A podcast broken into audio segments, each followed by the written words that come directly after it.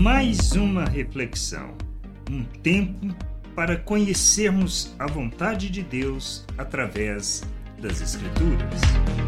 Quando falta entendimento, é para nossa completa derrota quando, quando não compreendemos quem somos e o nosso papel no mundo e usamos para defender o que achamos ser os nossos direitos ou desejamos viver segundo nossas paixões e não pelo nosso chamado, como podemos ler na primeira carta aos Coríntios, capítulo 6, do versículo 7 ao 11.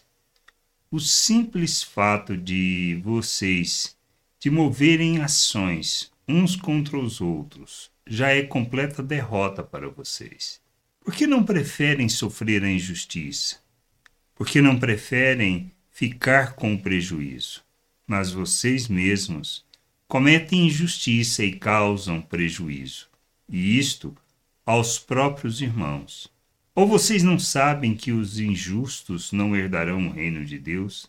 Não se engane nem imorais, nem idólatras, nem adúlteros, nem afeminados, nem homossexuais, nem ladrões, nem avarentos, nem bêbados, nem maldizentes, nem roubadores herdarão o reino de Deus.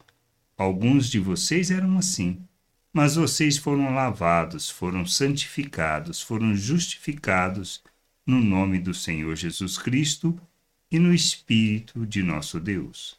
Nós fomos lavados pelo sangue de Cristo. Recebemos o perdão pelos nossos pecados.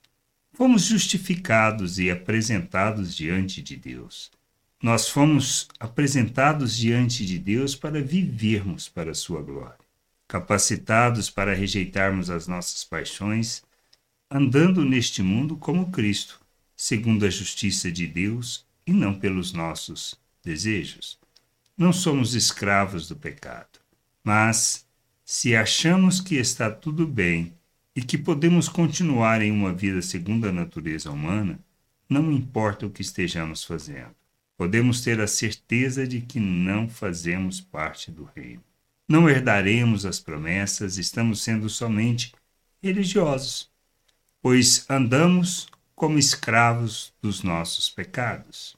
Quando nos falta entendimento, desconhecemos as Escrituras, continuamos em nossa vida medíocre, carregados de pecado, andando segundo as paixões humanas, falando de Deus e Sua vontade, mas desonrando pela maneira como vivemos.